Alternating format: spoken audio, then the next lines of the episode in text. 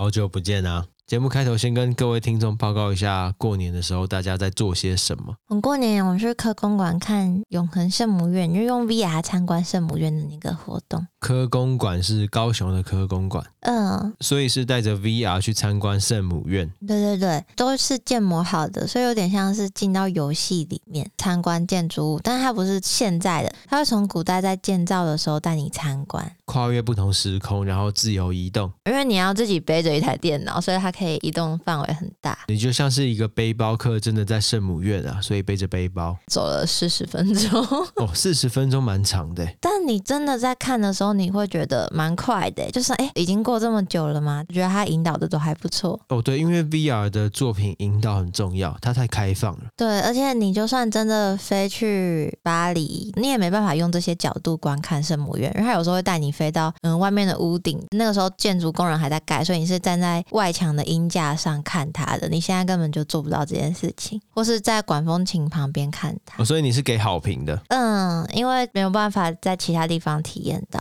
蛮有趣的，虽然票价有点小贵，可以看快三场电影了。展期是到三月底，对吧？对，到三月底。哎，没有收钱哦，单纯分享。佳琪是自己花钱跟朋友去看的。没错，实打实花了八百一啊。那如果是学生的话是六百五。对啊，如果你是大人的话，哦、平日去比较便宜，八百一，假日要九百块。佳琪刚刚讲到那管风琴，我很有感，因为我过年的时候去苏屋玩了一个礼拜，然后有去逛那个马尼拉大教堂，我就看到上面有那个管风琴，就很想去看，结果就离我超远，根本看不到。因为他都坐在二楼，对不对？哎，可是你没有晒黑耶，因为我都有乖乖擦防晒。我有看那个金沙跟沙丁鱼风暴，那个很猛，可能几千几万只。哦，就是我们印象中那种鱼群，你是直接浮潜看到的，不是在水族馆看到的。他们会变形？会，你就算靠近过去，他们也会感觉像一个部队一样往旁边靠。好酷哦，很不真实哎，然后多到不行。还有看到那个金沙跟以往的浮潜不一样，他们会有一艘船在喂那个金沙，所以金沙会在你的附近游来游去。那金沙很大吧？超大。因为我和佳琪去年去大阪的时候的海游馆有看到金鲨，是真的很大，嘴巴扁扁的那个嘛，然后身体有斑纹的，对，几乎看不到眼睛哎。重点是你在浮潜的好处是你可以跟着它一起往前游。我以为你要说重点是因为你在浮潜，所以你可以进到它嘴巴里面，会直接被遣返回国。不能碰到它，它跟海龟一样不能碰的。然后还有一个蛮有趣的发现，我有去菲律宾的国家美术馆，当时他们在展的是过去五十年的设计展，是当地的设计吗？对，那蛮特别的，很少会被我们观测到吧？没错，他也有常驻展，就看到当地还是蛮多的艺术品，都还是在他们独立建国啊，一些比较英雄主义或是反战情节的作品，感触蛮深的。可能过去五十年，或是比较近代的，也都还是在回应类似的题目。应该说，很多国家的美术馆的常态展，大概都是这个风貌了。哦，因为他要尽可能的把这个国家的脉络拉出来，所以他一定会牵扯到一些不会算是当代或现代的东西。你像你说的五十年，例如说可能台湾一些美术馆的常态展，一定会有一些日治时期受到影响的艺术家。可是你讲的比较特别的是，比较现当代的，还是回应在一些不是我们常见的当代全球议题里面。对，那换我出事那一天呢，我和妈妈去三创，因为三创有钢弹旗舰店重新开幕。哦，原来如此。那时候我肚子很饿，我就排队那个黑面菜前面的一个女生在讲电话。怎样？偷听人讲话？她讲很大声啊。就排很久啊，不是，我就还在排，你再等一下，反正就很不耐烦。哇，吵架吵架了，然后后来轮到他了。他点一杯杨桃汁，OK 嘛？黑面菜有名的就杨桃汁，啊，怎么了吗？跟我们排了十五分钟，哎，你说他为了一个杨桃汁要等十五分钟，我就想说，好啦，就是都排了嘛，他至少也拿到他的杨桃汁了，就换到我，啊，因为我是肚子饿的，我是要吃东西的，嗯，我就跟他说我要一号餐卤味，然后肉选牛肉，那，不好意思哦，我们现在餐点要等三十分钟哦，哦，谢谢，不用，直接不吃，然后我就走到我们等了很久的位置，我就跟妈妈说我没有点，妈妈说哈，我都拿我的湿纸巾把桌子擦干了，我们还把桌子擦。超干净，为了下一个客人服务啊！对，反正不了了之，非常有爱心。这就是我的过年，怎么那么悲剧啦？我以为有个好消息呢。开头闲聊有点长，不过最后一个很重要的消息，我们在上一集节目有讲到，在这个礼拜天二月二十五号的下午两点到三点，题目我本人呢在台北当代艺术馆的展览《你好人类 Hello Human》有一个艺术家导览，那欢迎大家过来。我有看到 Facebook 上面的活动，其实实已经蛮多人参加的嘞。对，那疫情指挥中心有一个支线小活动嘛，假设在导览的途中，你跟我说走慢一点，我就会给你疫情指挥中心的小贴纸。啊，如果你太忙的话，我也是可以在旁边给啊。如果你们有看到季汉或佳琪的话，也可以给。那佳琪到底会不会出席呢？我们当天才会知道，因为他好像自己那边接什么外快，所以只要跟我们两个讲，都可以拿到一张，他不就等于拿到两张吗？你说那么没品哦？对啊，没关系，那就算了啦。哦，给你拿了。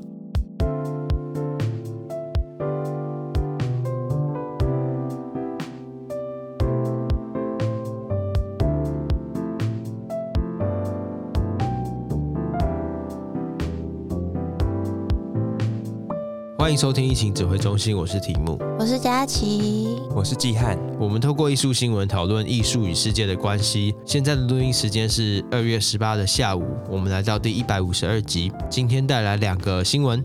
艺术家 Jeff Koons 他的作品呢，前几天在二月十四送上月球。新的作品叫做 Moon Faces 月相计划，可能有朔月、满月、上弦月、下弦月的这个月相月相计划。那总计呢就有一百二十五个描绘不同月相的小型月球雕塑，直径大概二点五四公分，就是一英寸啊，立体的一颗球，带有月相的月球。那这一百二十五颗呢，放在一个透明的盒子里面，整齐的放着，送到月球上面。每一颗月球呢，都会放在月球不同的地方，未来会持续在月球上展出哦。凭什么？它为什么可以在月球上展？因为没有人说不行啊。也是啊，月球不是任何国家的嘛。呃，对，所以除非有人去替他策展，要不然他目前的展期是无限的啊。之后只要有钱的艺术家也可以上去展览，好棒哦！好棒哦！开了一个新大陆，月球联展，开幕时间不一样。对，那 Moon Phases 这个计划呢，是由马斯克的 SpaceX 火箭送上月球的。你刚才前面讲，就是有很多种不同的月相送上去，感觉很像送月球，它很多自拍照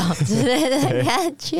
对，而且一百二十五个月相呢，Jeff Koons 每一个月相都对应了一个人类的大大。我的想象是他在无数的时光内，月球也就看着人类文明不断的进化。哦，是变一个纪念馆的概念。对，所以每一颗月相它都有取名字，例如说莫扎特、伽利略和达文西等等。诶，他会写在上面吗？还是怎么呈现？诶，你这个问题问的蛮好的。对啊，他怎么呈现说这个是莫扎特？因为他每一个月球都有分灵体啊，分灵体。一百二十五件作品，每个作品分三个部分，一个部分送上月球，一个部分留在地球，一个部分做成 NFT。所以地球跟 NFT 那两个部分呢，就会有人类大大的名字。哦，这样懂了。我以为他在月球的才会有，诶，就是要让外星人认识这些人。你说的蛮好的，结果没有。我不确定有没有，我看照片是没有。我看照片也没看到。在月球上的是直径二点五四公分的小月球，在地球上的很大哦，直径大约四十公分的金属月球，太大了吧？然后这个展柜上面会有呃人类大大的名字，而且这个地球上的月球还有一个很特别的地方。因为 Jeff Koons 就是要很媚俗嘛，就是我们觉得他太奢侈了，他会觉得不够，要再更奢侈一点。每一颗月球上都会镶一颗宝石，可能是红宝石、蓝宝石、白钻石。这一颗宝石镶的位置呢，就是这一颗月球在真正月球上的位置哦。所以你收藏了这个作品地球版本呢，你会看到你这颗实际上月球上的那颗小月球，它放在哪里？有点绕口。难怪要做到直径四十公分，而且很细心，依据放的地方不同，选的宝石不一样。如果是在月相中有受到太阳光照的地方呢，它会用白钻石，比较亮的。对，有一个很特别，是月全食的，红红的红宝石。NFT 这个作品就是一样，会有人类大大的名字，地球版本月球加上宝石的图片跟月球的位置这样。不过现在已经到了这个年代，是有钱就可以直接把作品送上月球了。Jeff Koons 的确是有钱，他五亿美元身价嘛，哦，应该已经超过有钱的门槛了啦。那他自己有去布展吗？没有啊，他就是在太空说前面拿着立方体拍张照啊。我以为他会想去布展，不可能啦，那个门槛太高，那种是无人火箭呐、啊。不是太空人布展，是火箭布展，应该是无人机吧？哦，我想说很酷诶，太空人还要布展，是 OK 的、啊。你说他在月球上拿出镭射水平仪。贴纸胶带这样，对啊，那因为要看宝石隧道不是吗？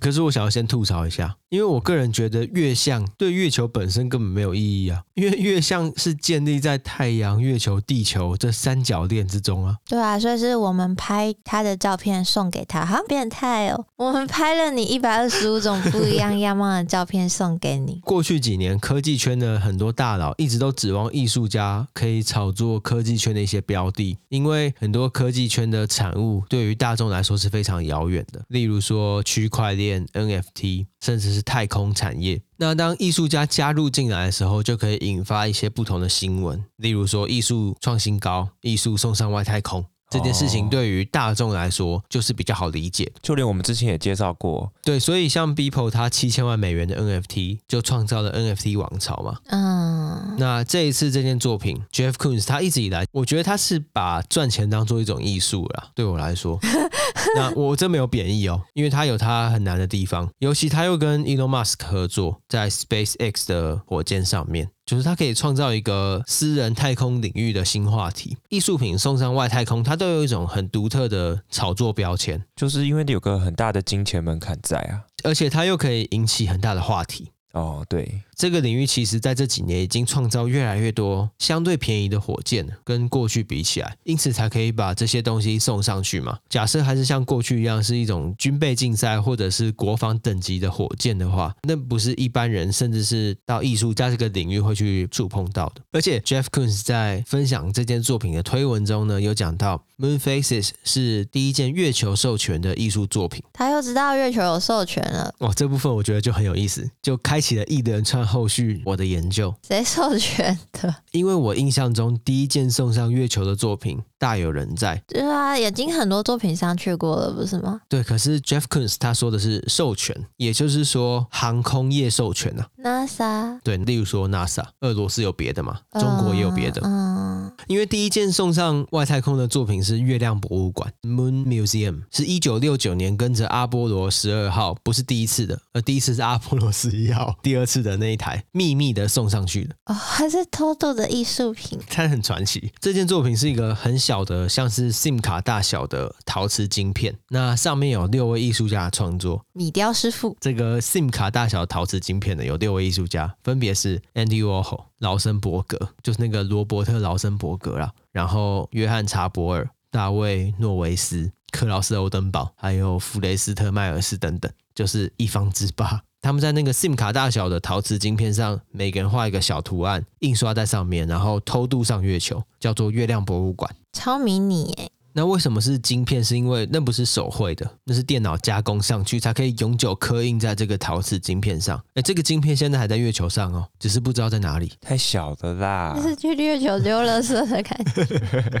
是艺术品。这件作品呢，是由其中也有创作的弗雷斯特迈尔斯他发起的项目。他最早先向 NASA 提出月亮博物馆的概念，只是 NASA 就拒绝了。可是他又很想做这件事情，迈尔斯他就后来去找了 NASA 里面的工程师，就拜托了，拜托那个偷渡一下，反正小小不会被发现，然后就偷渡上去了。这时候阿波罗十二号送上月球的时候，没有人知道这件事情。一个礼拜之后才登上纽约的 Times。福尔斯自己说：“哎，我的作品送上月球了，成为第一个送上月球的作品。”不知道办案偷渡的人有没有被惩罚？没有，因为不具名的。到现在都不知道是谁，oh. 只是因为它是秘密安装的，不是授权的，所以 Jeff Koons 他才可以主张他是第一个授权上月球的作品。好了，那给他这个称号了。对，不过我觉得月亮博物馆是蛮有意思的啦。我觉得比起 Jeff Koons 的作品，啊，两者其实都有一种人类结晶的符号啊，不太一样的年代。因为 Andy Warhol 那个时候就是大家都要疯一起疯的感觉，对，一起开派对。对，可是 Jeff Koons 我觉得他那个炒作感还是很重，尤其他这个三位一体的作品还有 NFT 的时候，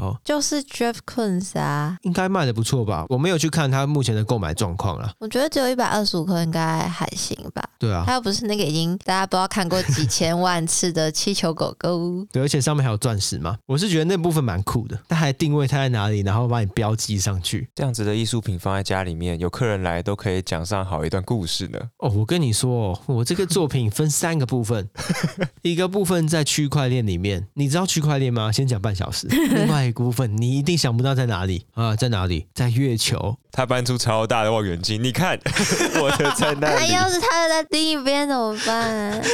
你说他在月球背面永远看不到。哎呀，那边不知道有没有。结果其实都在 Jeff Koons 的老家里。太空人没有帮他布展，是太空船。对，我觉得我们现在讨论下来，艺术作品送上月球就有一种魅力。对我来说，就是可能跟长在喜马拉雅山上其实差不多吧，一个特殊的场域这样。哦、观展人次根本是零。对啊，我觉得他们那个秘密带上去的不叫观念，啊，这次是噱头感比较重。只是我刚刚听到这故事的时候，其实觉得还蛮浪漫的，从来没有想过可以在月球上面办展。就假如之后上月球变成是很稀松平常的事情，大家就真的可以在那边逛每一个月球。我觉得算是打开一个艺术家他们的想象啊。那你觉得在月球上办展跟喜马拉雅山或者是戈壁沙漠上办展有什么差别？差别就是更少人可以看到，所以他可能要想一个别的形式来展出啊。那个作品可能放在月球上会跟着月相做变化，然后它变成是架一个摄影机、一个探测车什么。然后就变大家是透过线上直播的方式观看哦，哦，你这个太高端了啦！我只觉得他这个行为是打开了艺术家的一个想象。你的意思是说，月球也作为一个可以思考的场域啊？对对对，就例如说，假设今天在一个场馆架设一个望远镜，你就可以看到月球上那个作品，这种概念嘛？对啊，我觉得这是有趣的。但我个人认为，他把一堆月相放上去月球，就真的不知道干嘛。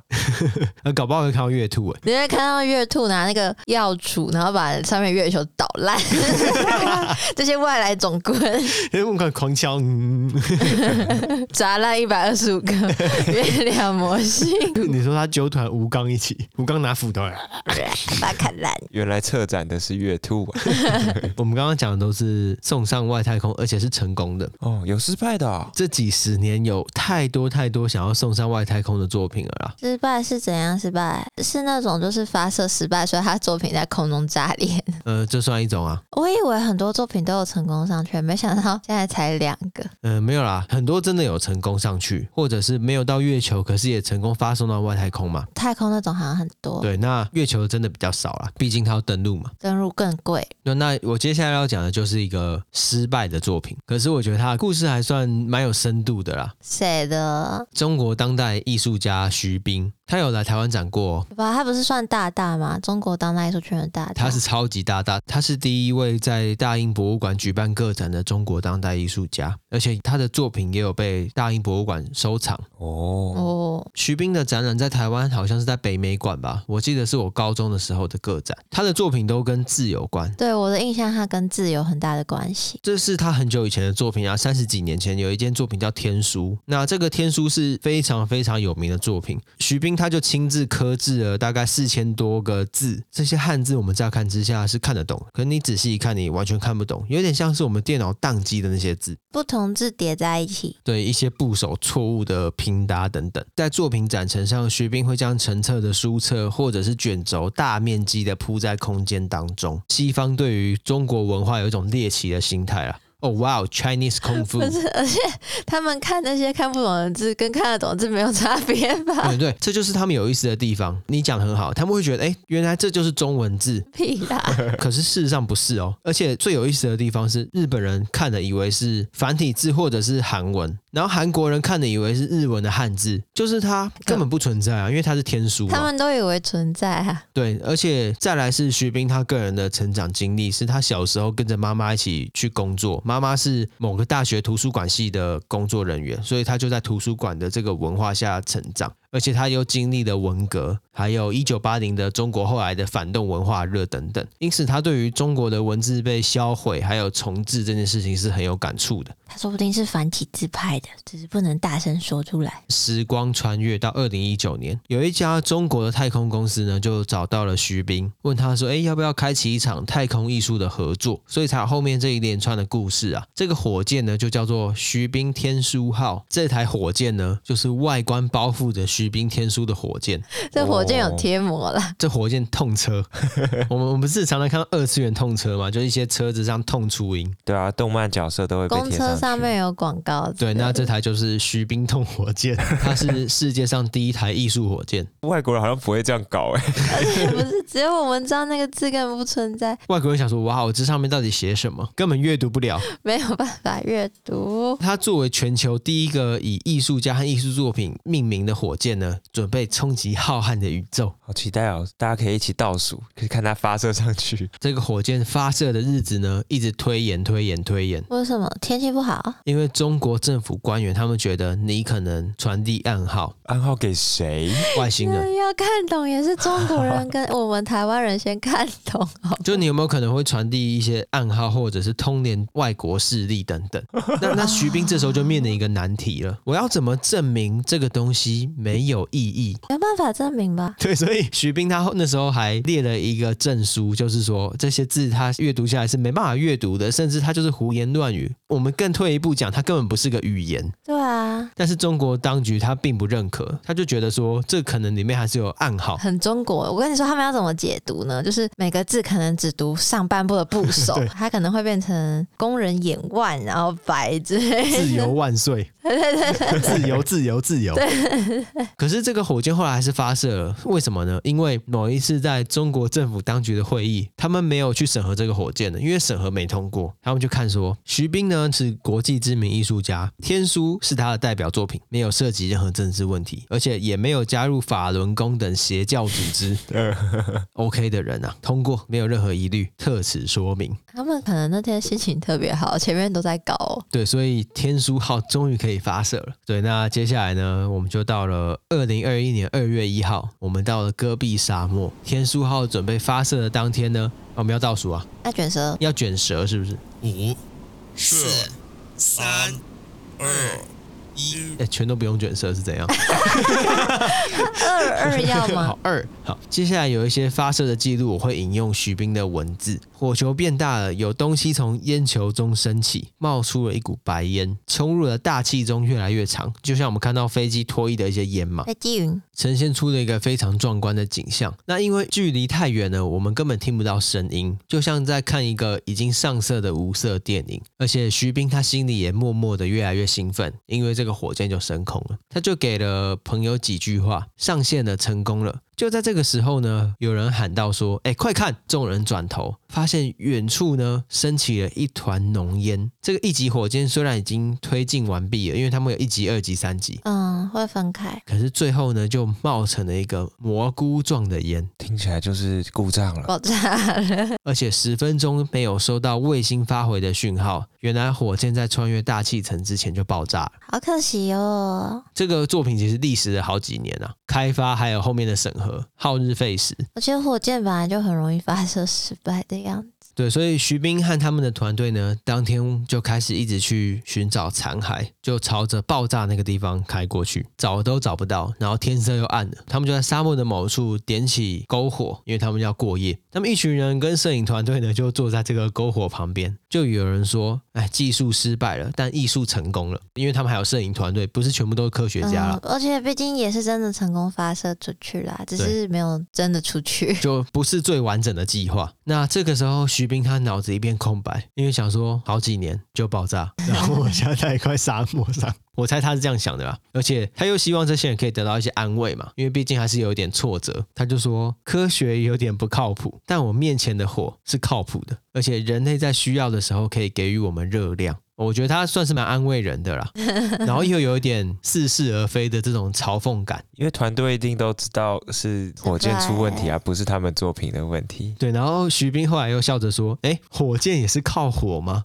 然后大家就嘻嘻笑笑的度过这个晚上。后续几天当然就找到了这个天书号的残骸。天书号的残骸能够保留这么完整，也算是奇迹，因为它没有整个烧掉，还算是保留了一大截哦。因此这些残骸啊、文件。还有整个创作的记录，包含拍摄成录像等等，就变成了一档徐冰后来的展览。我觉得算是太空艺术脉络里面很特别的一个故事啊，尤其前面因为很中国的原因被挡了这么久才出发。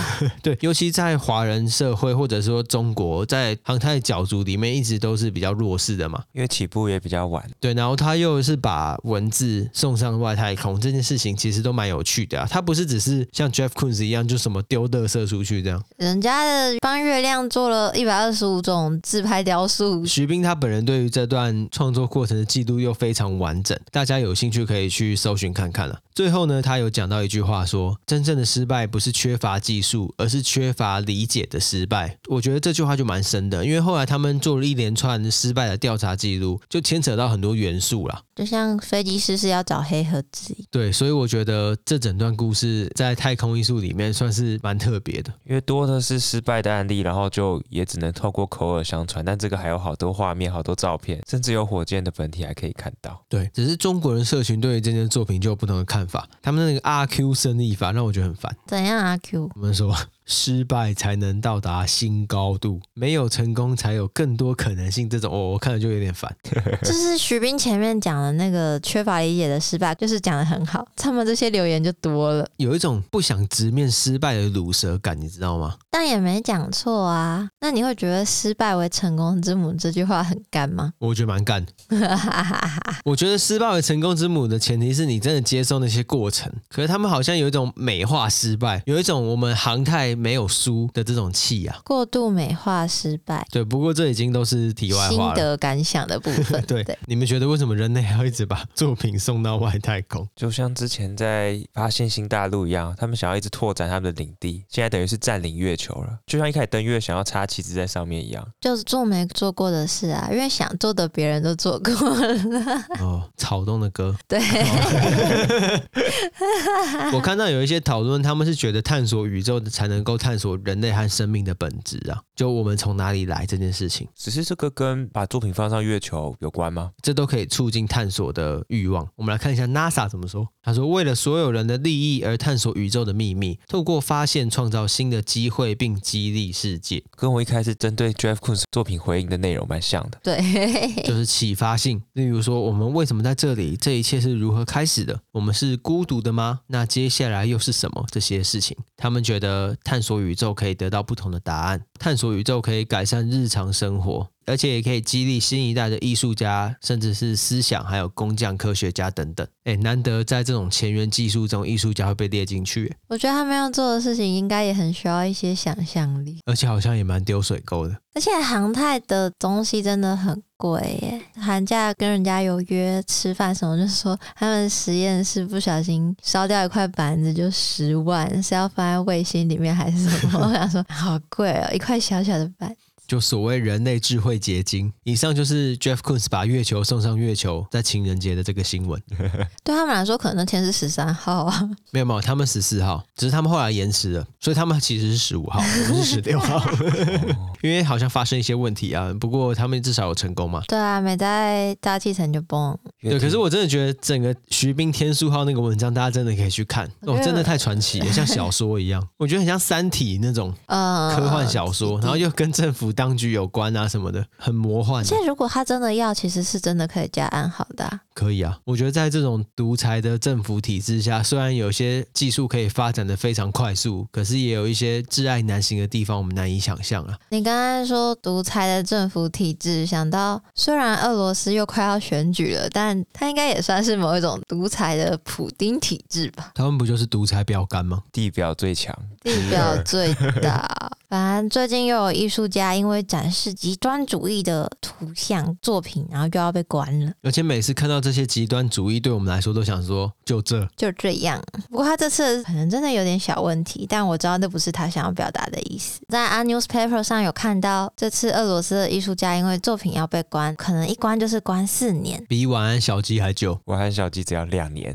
是哦，他判决出来了，两年呢、啊？我还没追到最新。前几天，俄罗斯著名的反对派人权律师，同时也是政治家的阿列克谢纳瓦尼，他在服刑中去世了，导致更多人就觉得说，俄罗斯剩下的艺术家以及这些人权人士反对党的生命安全。每一年都有不下十位艺术家或者是这种主张人权运动的人在俄罗斯的监狱中过世啊。对，而且这个人权运动的政治家，他的生命非常的离奇，就他曾经还有搭飞机差点被毒杀过。他一直在观察名单上，早就是了，他超常被抓进去放出来，那他这次在流放监狱中去世，就让更多人觉得太夸张了，因为他真的只是要被关而已，他不是什么要执行死刑，只是就死在里面，想也知道有问题。不过这次的主角呢，是当代艺术家瓦西里斯诺诺夫。我们等下都会叫他斯洛诺夫。他的创作其实一直都让俄罗斯政府很困扰。他除了这一次描绘监狱相关组织的玩具系列让他吃上刑罚以外，他之前还有因为一系列有讽刺意味的奥运海报，让愿意展出该海报的博物馆馆长因为他直接下台。因为他的符号太具有煽动性吧？没错，我觉得这个图案出现在任何国家都会引起话题啦。因为毕竟奥运是一种很正面、阳光的形象，可是他又把其他符号合在里面。对，奥运不是五个环吗？他就把五个环换成很多什么骷髅头啊、上吊的绳索、监狱的铁丝网。来组成那五个环。他的其他作品也都是批判性那么强吗？对，因为他有做过把各国领导人跟革命家有名的人做成苍蝇拍，就那个头的地方是什么希特勒啊、普丁、奥巴马，蛮爽的。就是这种感觉很容易出事的创作。我觉得在言论自由的国家不会出事啊，但是在这些地方就是，哎，很惊了。就像提姆你那个作品里面出现各国领导人的大头，如果你人在俄罗斯，应该也是再见。哦，对啊，我的作品也有出现习近平啊。对啊，再见了。那他其实除了这些比较有攻击意味的作品，他非常希望可以推广西伯利亚艺术。西伯利亚艺术是什么？比较像是俄罗斯那块土地某一区的名字，因为他觉得西伯利亚这块土地上是充满传奇的，而俄罗斯这个名字是带有负面的。对，俄罗斯虽然有光明英雄的象征，但同时有非常不讨喜的存在在。他是希望可以推广，就是西伯利亚这块地的人民啊、风俗民情啊，可以让更多人了解自己。所以他想要推广的是西伯利亚艺术。我觉得带有浅浅的民族自觉吗？对，我觉得如果他是生在民主国家，他可能会被我归类在很关心乡土的艺术家。可是他如果是生在普丁统治的俄罗斯，他就变成一位抗争者了。对，他就变成叛乱领袖。对对对，就是这乱世出英雄的那种感觉。嗯，所以他这一次被。判刑的作品是什么？这次他被判刑的作品是他的古拉格玩具系列。它其实有点像我们有一阵子流行的设计师玩具。那它这个就是艺术家玩具。那它有自己的 IG，里面有些是熊熊的平面拼布啊，奶嘴的雕塑。这次这个是有点像不倒翁的娃娃，然后上面有绘制一些八角星星的符号，然后监狱样貌的插图，像是手铐啊、铁丝网，以及被虐待的囚犯。那上面还有一行字，说是写什么“谁活下来就幸福，谁死就幸福”之类的字样。这娃娃直接看到，其实有点恐怖哎。只是这个有严重到要被判刑哦。对，描绘杰瑞可能还没事，但那个娃娃手上的八角星星符号就出事了。因为八角星星符号是俄罗斯 AUE 青少年犯罪组织的象征。那这个组织是被俄罗斯当局判断为极端组织。A U E 是俄罗斯青少年犯罪组织，那它有点类似对监狱文化有浪漫向往的青少年和儿童组成的。我觉得监狱很好吗？想去吗？我觉得有点像日本的那个极道文化，以暴动还有一些暴力为乐。对，然后可能会去抢劫，哦、但这个组织的定义很模糊，比较像一种文化吧。对，那这个八角星星就是他们的符号象征。那刚刚有说这个组织在俄罗斯被认为是极端组织，那它的图像。它的象征都是不可以出现的，有出现你就是会被撤下来，要被罚钱，要被关啊。哦，就是他们言论审查有这个规范啊，因为我们不熟悉，我们不知道这个规范。对，像在俄罗斯，LGBT 就被视为极端主义哦，所以可能彩虹旗你画出来就会被关，对，会被判刑，不能贴那些彩虹符号什么的。所以同理，你也不能画这个八角星星，就是敏感族群、敏感议题的符号，如果有的话，你都不能有。对，他们都会叫做极端叉叉这样。那他这个作品不是第一次出事了，因为他在去年的展览中就有展出，他那个时候就被罚过十美金，并且要求要销毁作品。这个应该是说我盯上你的意思。对，但后来他在他的 IG 上还是有这个照片存在。他今年二月在机场就被拘留了，然后就被逮捕了。对，在最近一次的法庭上，他又否认他试图逃跑，而且声明说，如果把他关起来会影响俄罗斯负面的声誉。他说：“你在普丁的总统选举前夕逮捕一名无辜的艺术家，这些不公平的判决呢，会让普丁的声誉下降。他说的是事实，可是很遗憾的是，俄罗斯没差。对啊，他们都在打仗了，这个铁定没差。而且我真的觉得这个作品这样真的还好。不过就像你刚刚说的，他的游戏规则就是符号不能出现。对，那法院就裁定先把他关押到四月七号。不过呢，这类的逮捕通常调查期间会被无限的延长，或是直接转为在审判前你也不能像偷一直在外面乱晃，你就是会被拘留。我觉得这个情况其实在非常多审判拥塞的国家蛮常见的。很多东南亚的国家，他们在审判之前会直接把一个囚犯拘留在那个地方。短则一年，长则十几年哦，你都没有被审判，因为他就整个堵住了，你就被在监狱关了十几年之后，然后他判你无罪哦，谢谢。啊，拜拜。不过俄罗斯这个延长，我觉得可能不是堵住了，是他就是要搞你。那艺术家就觉得他可能会跟前阵子去世的那位政治家一样，被带到很偏远的流放监狱，然后莫名其妙的就死在服刑当中，所以才引起了国际媒体的关注嘛。没错。那像刚刚讲的，他这次的被捕呢，在各地都会会认为说是俄罗斯想要针对这些艺术家以及这些反抗者，他算是杀鸡儆猴的众多案例之中的。又其中一件。而曾经因为展出他的作品而被解雇的那位前馆长呢，在这次有受访。他说什么？他说，原则上在当代俄罗斯不可能成为自由艺术家。哇，那馆长欠关呢？我刚刚听下来，我以为馆长会切割。没有，馆长很勇哦。所以他当初那个展览呢，其实是在一档比较像是博览会上就被取消了。然后那个馆长说：“哎，你被取消，那你来我这边展好了。”哎，这馆长很屌哎。所以他才 一展又被官方强制关闭，然后馆长也下台这样。哇塞，馆长是一个硬汉哎，而且我觉得出事前的挺跟出事后的挺完全不一样。对对，他是已经被下架过一次的展览，说，哎，那你来我这里展。那艺术家的妻子呢，后来也有把这个娃娃的照片从他们的玩具 IG 下架。而同时呢，他也利用这个 IG 账号来更新案件的情况。你现在进去那个 IG，你可以看到脚踝监视器的照片，还有一个他们的玩具熊熊拿着一张像是信用卡，那上面有账户资讯，就是呼吁大家可以帮忙协助捐款，赞助他们的律师费用。这样子看下来，妻子还在争取哦，就是因为也要等到四月七号嘛，能帮多少就帮多少。我希望他能够被放出来啊。对啊，因为如果真的被流放到西伯利亚监狱，他就可以继续做他的西伯利亚艺术，他就直接上天了。我之前看到那个二零二三年就有很多啊胃穿孔的啊，然后他之前根本没有任何相关疾病啊。就像刚刚那个人权艺术家，他曾经暗杀是因为他在搭飞机的时候喝东西。对啊，飞机上有蛇。好恐怖的啦！因为乌俄战争还在打嘛，所以俄罗斯他们对于国家内的反普丁人士打压越来越严重。你看不到大规模的示威抗议，因为他们在这一切开始之前都先把你抹杀掉。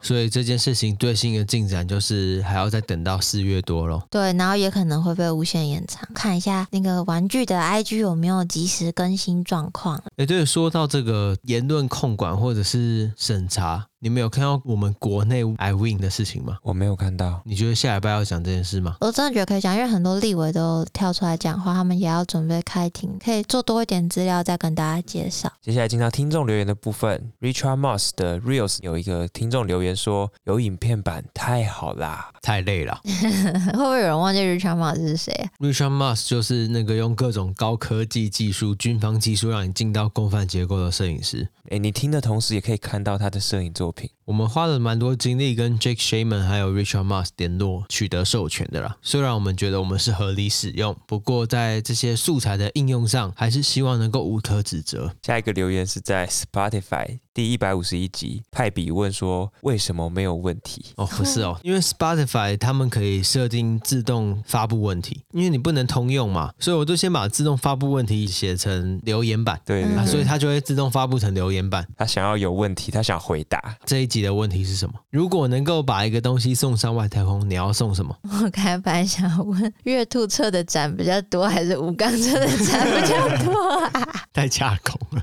吴刚派还是月兔派？哦，好啊，我们再看啊，自己去 Spotify 看这个问题是什么？呃、说不定 IG 限动也会有。这周还有非常多的留言都是在大英博物馆的 Reels 下面，有两个都是提到这些文物如果没有被掠夺的话，早已被摧毁。每件事都有两面，没有一面是完全正确的。我觉得。这个就是立场问题啦。那当然，我在回应上是先写说同意哦，因为我不想要跟大家吵架。我觉得这个问题大家可以去想着去看，就是说，假设这个东西是你家的东西，可是你家被火灾了，那我能不能主张，因为你家可能会被火灾，所以我先把你家的东西拿走？先不论这个流程正义，假设你今天看的角度是人类全文明，你当然会觉得他希望待在最安全的地方啊。可是这个角度，你同时就忽略了拥有者是谁，还有这个记得第一，整个脉络教育文化被切割的这个事实啊。对啊，而且希腊目前已经盖了博物馆，他们也想要争取把作品拿回来，我觉得就可以好好的想想看啊。对，所以也有人回应他说，另外一面就是战利品罢了，一体两面嘛，所以一体两面。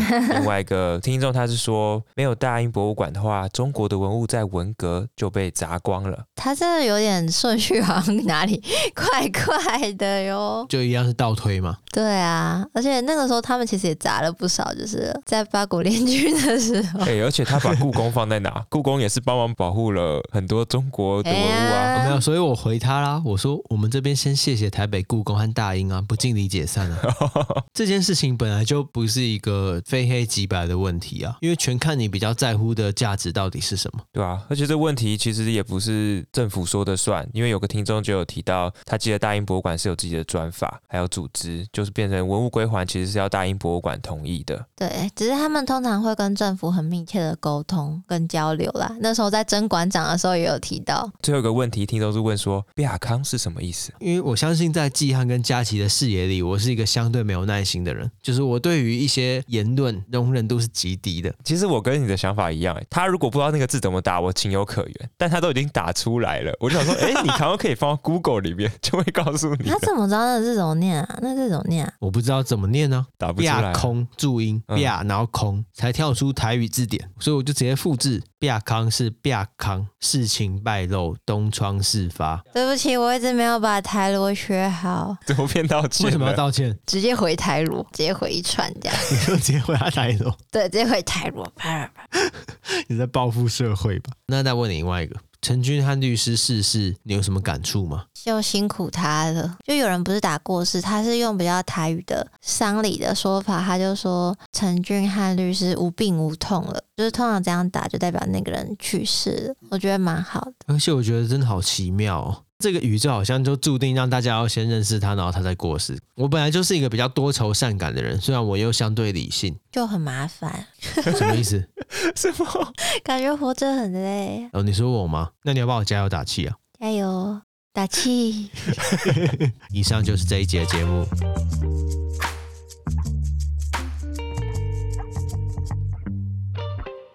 怎么讲到最后都又变一个比较沉重一点点的负担？不是你有觉得你去事务有比较轻松一点吗？放松？你知道我们周围很多人都替你可以去出国透透气、玩一下、放松，感到很快乐吗？有，我应该知道。有啦，真的蛮放松的，就可能坐在海边喝喝饮料、聊聊天，这样吃吃零食。哎，最后再提醒大家，二月二十五号有当代馆《你好人类》Hello Human 我的导览，有兴趣可以来一下。没错，可以在 Facebook 上搜寻。